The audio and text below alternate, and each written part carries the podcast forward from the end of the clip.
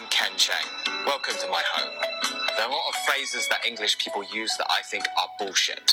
Here's a countdown of my top 10 most hated proverbs. 10. Today is a gift. That's why they call it the present. That's just below average wordplay disguised as wisdom. Anyone could do that. Uh, keep your eye on the time. That's why they call it a watch. Easy. 9. Don't judge a book by its cover. I don't have time to read every book. Of course, I'm going to judge it by its cover. I only read The Life of Pi because it said winner of the Booker Prize on the cover. If I hadn't judged it by its cover, I would have missed out on a good book.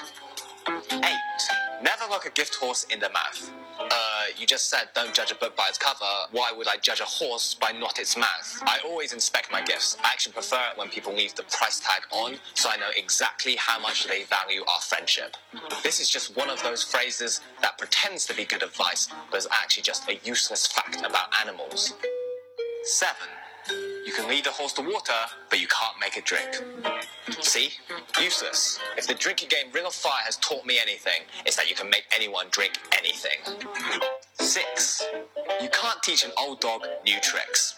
That's simply an ageism lawsuit waiting to happen. 5. No news is good news. I can think of hundreds of situations that's not the case. Like if you're trapped down a well, or you're a journalist, or you're waiting for an organ donor. 4. A watch pot never boils. This is not true. I know this because I like to watch the pots of my enemies by standing outside their kitchen so their dinner never cooks and they get hungry. It never works. Usually a waste of my afternoon. 3. Killing two birds with one stone. Who goes around throwing stones at birds? If you're going around killing birds with stones, you have issues. If you're going around killing birds with stones so often that you need a more time efficient way of doing it, that is an obsession. Two, not enough room to swing a cat. Who goes around swinging cats in rooms? Why are these proverbs all about animals? I don't care about dogs, horses, birds, or cats, and one. Don't count your chickens before they hatch. Stop it now. What's this English obsession with animals, especially when it comes to counting them? Get a hobby.